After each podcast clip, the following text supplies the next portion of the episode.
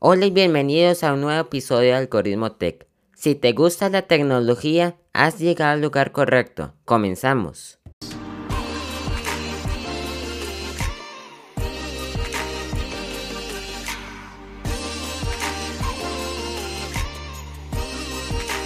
Bienvenidos al episodio número 6 de Algoritmo Tech.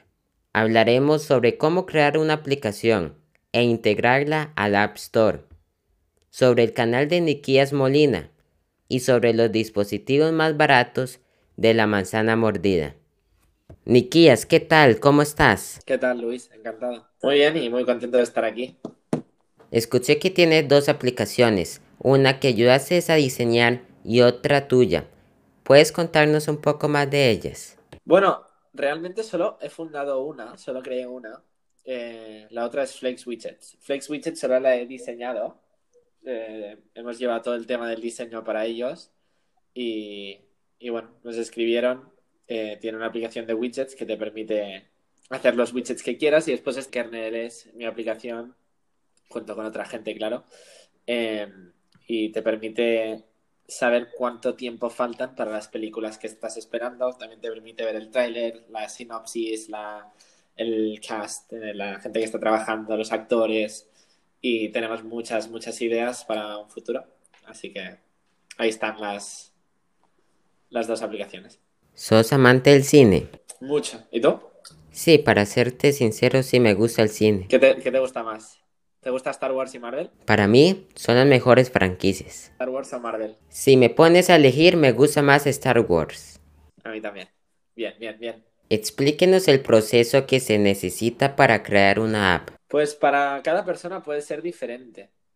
Eh, porque, bueno, yo no sé programar, entonces encontré un programador y fuimos, bueno, creamos los dos la aplicación, también tuve un diseñador, entonces depende de lo que sepas hacer, pues lo haces tú solo o coges a más gente.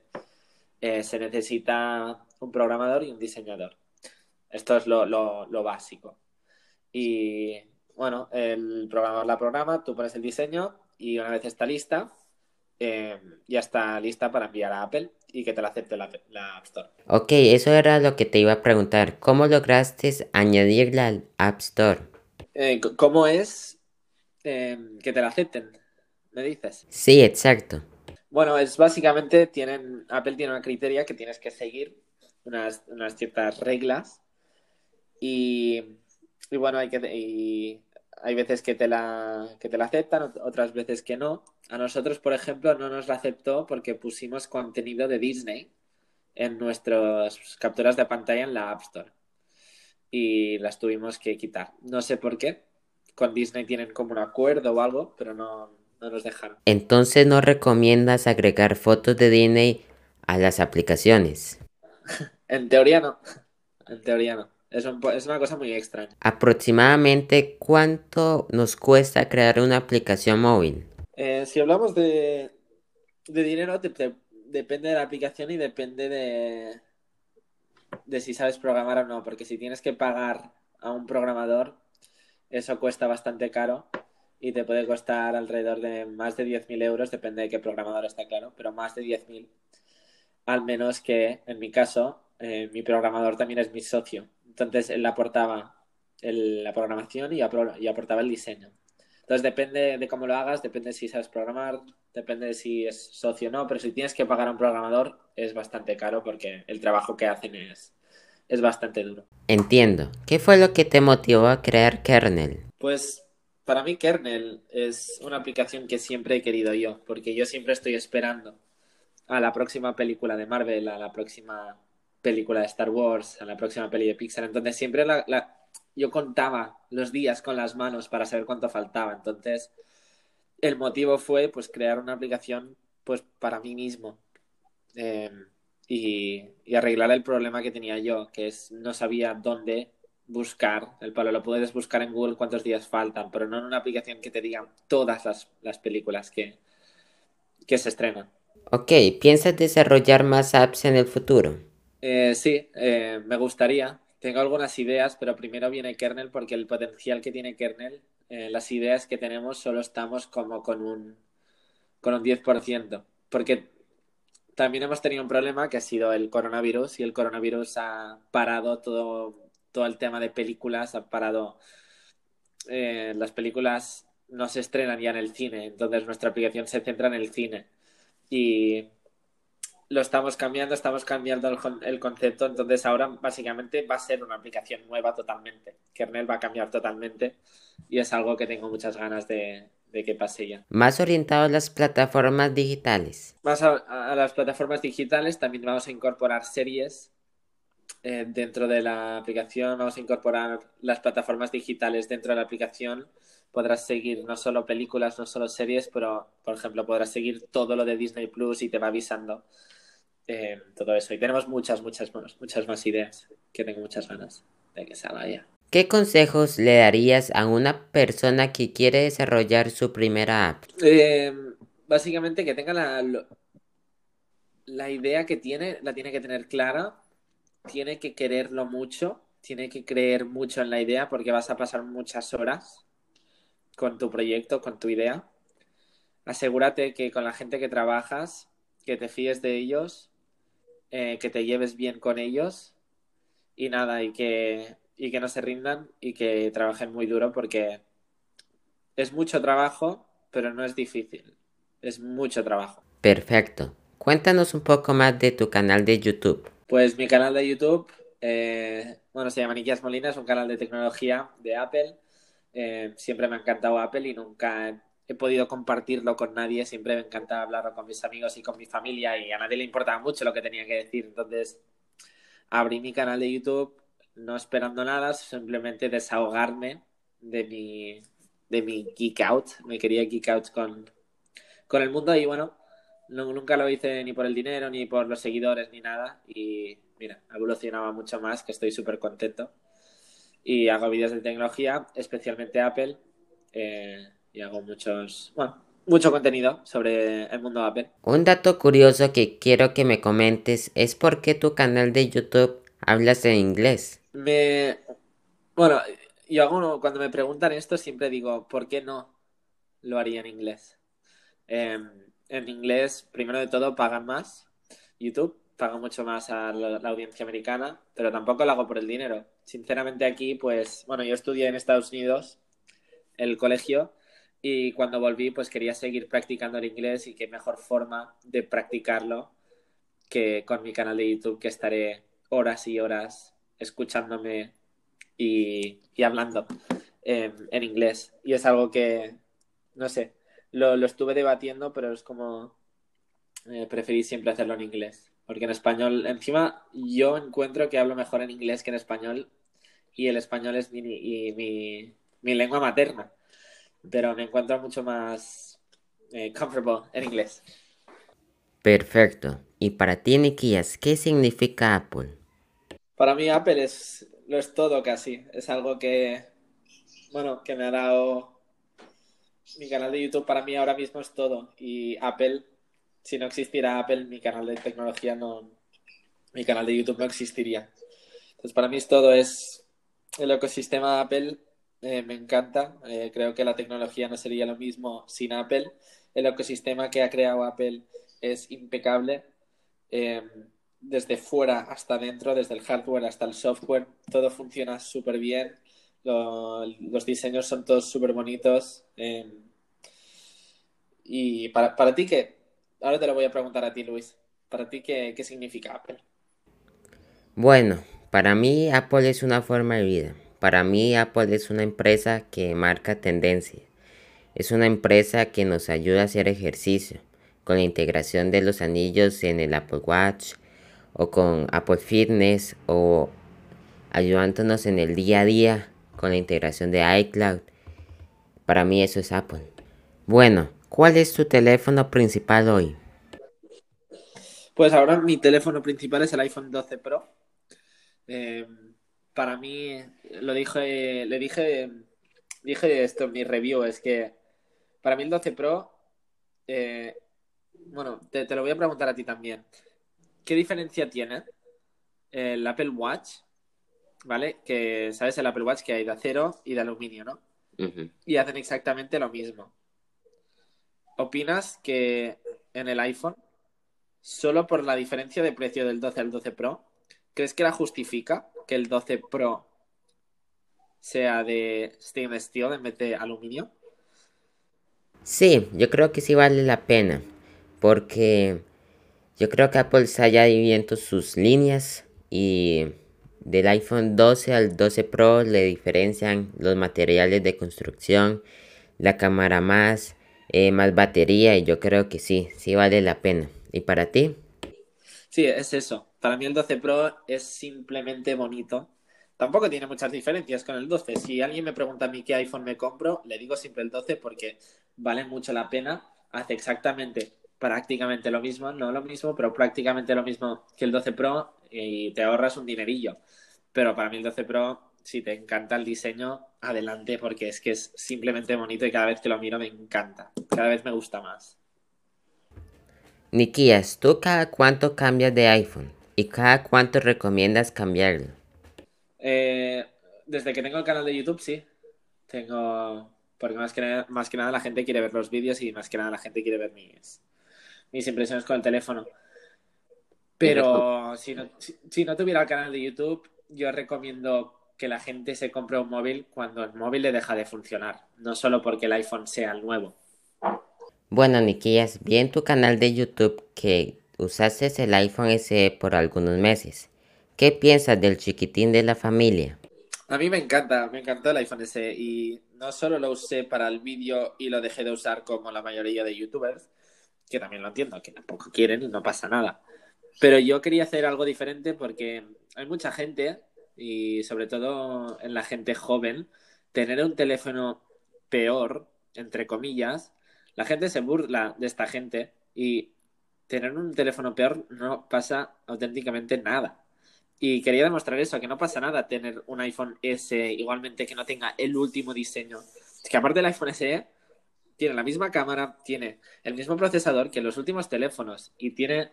Me encantó todo del iPhone S menos la batería porque no, no es muy buena.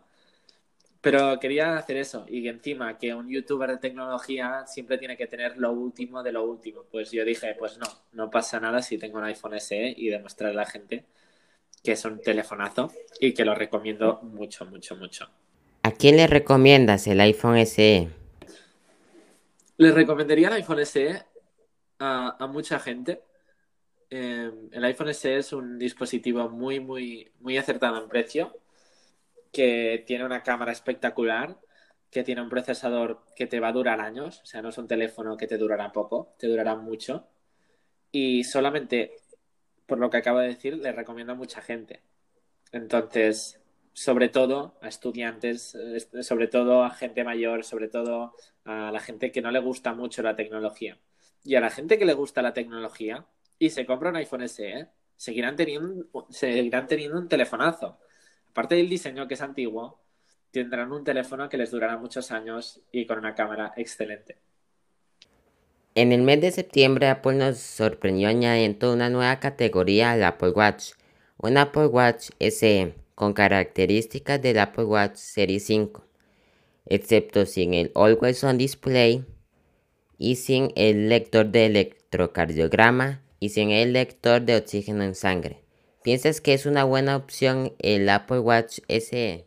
El Apple Watch SE es que sinceramente es prácticamente idéntico. Aquí sí que me cuesta recomendar más el Series 6 al SE porque con un Apple Watch tampoco es que uses las tecnologías del Series 6 en tu día a día.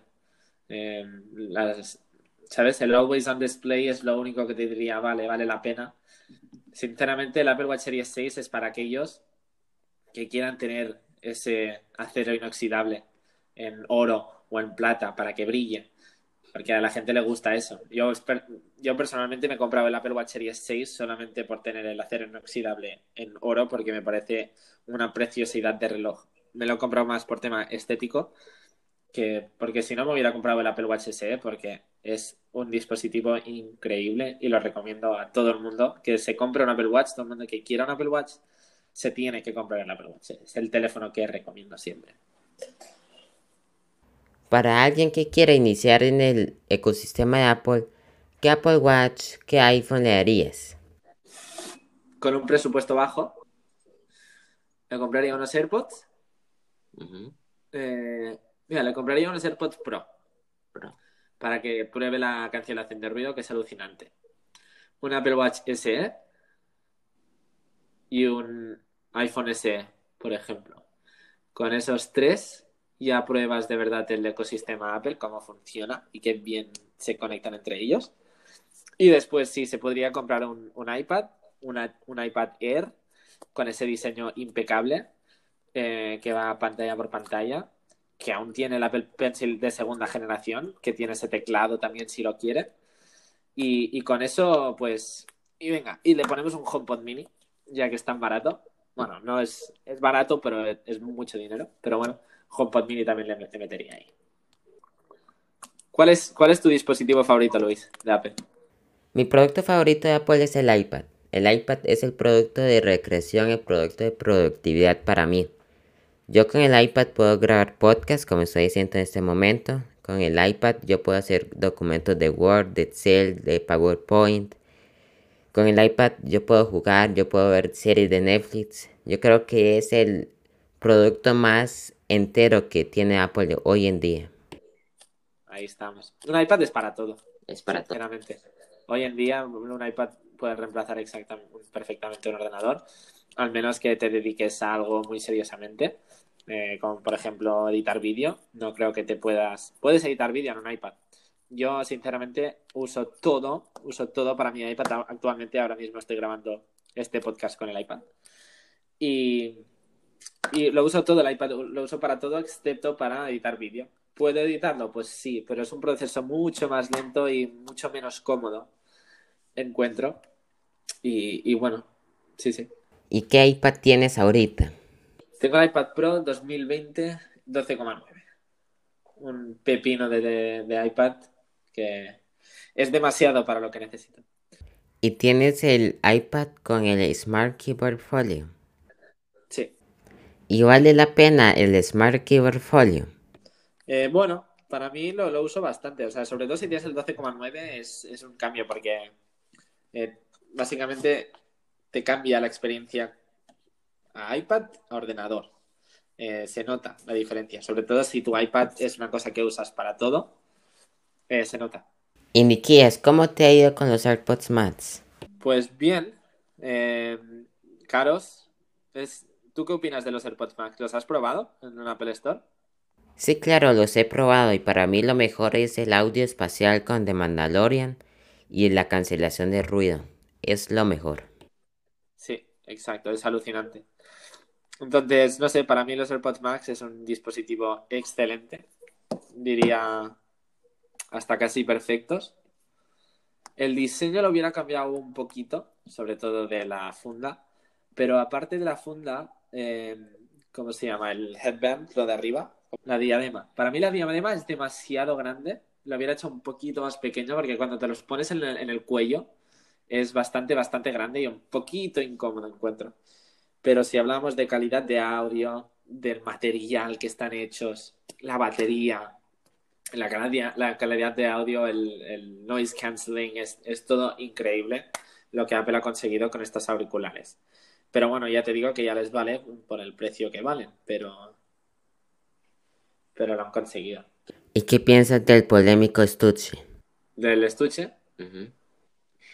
Es, es interesante. A mí el diseño en sí diría que, que tampoco es que lo encuentre muy feo. Sinceramente, después de usarlo durante unos días y semanas, no me parece tan feo como lo vi en las fotos y tal. Pero lo que sí no lo encuentro es útil, porque no es una funda, ¿sabes? No sé, y algunos auriculares tan caros tendrían que proteger la diadema, por ejemplo, y es una cosa que no la hacen. Eh, con una funda no tendría que tener miedo al ponerlos en una mochila o en una maleta. Y con esto tengo miedo. Apple quiere que tractes a estos auriculares, pues que te los lleves siempre, que te los pongas como un bolso y venga, y que todo el mundo vea esos AirPods Max en la calle.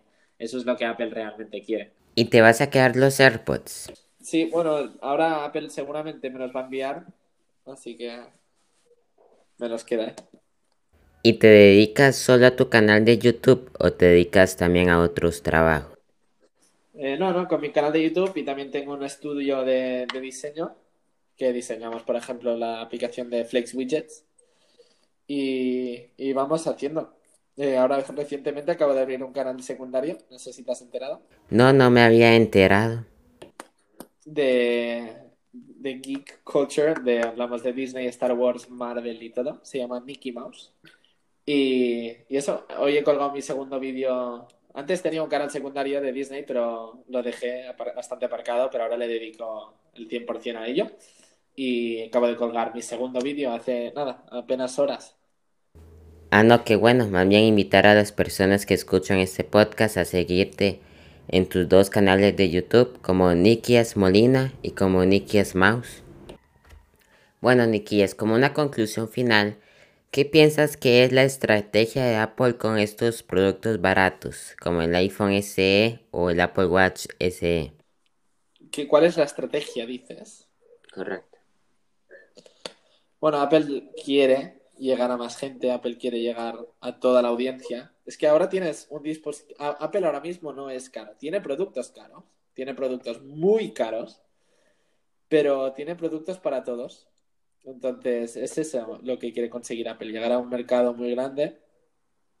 Y, por ejemplo, el HomePod Mini es mucho dinero, pero pero está muy bien de precio, sobre todo por lo, lo que te da un HomePod Mini. Y como última pregunta, para ti, ¿qué va a hacer Apple en este 2021? Pues bueno, esperamos nuevos iPhones, esperamos nuevos iPad Pros con ese micro LED. Eh, tenemos un nuevo Apple Watch, tenemos los AirTags, que tengo muchas ganas de ver eso- esos AirTags y, y ver qué utilidad nos da Apple eh, para ellos.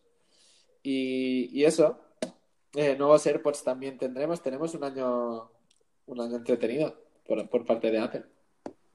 Muchas gracias, Nikias, por aceptar la invitación a este podcast. Nos gustó mucho entrevistarte. Espero que te vaya muy bien con tus próximos proyectos. Muchas gracias. Venga, muchas gracias.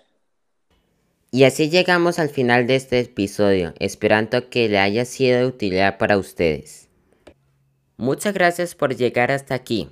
No olvides compartir este podcast con tus amigos. Yo soy Luis Fallas y esto es Algoritmo Tech.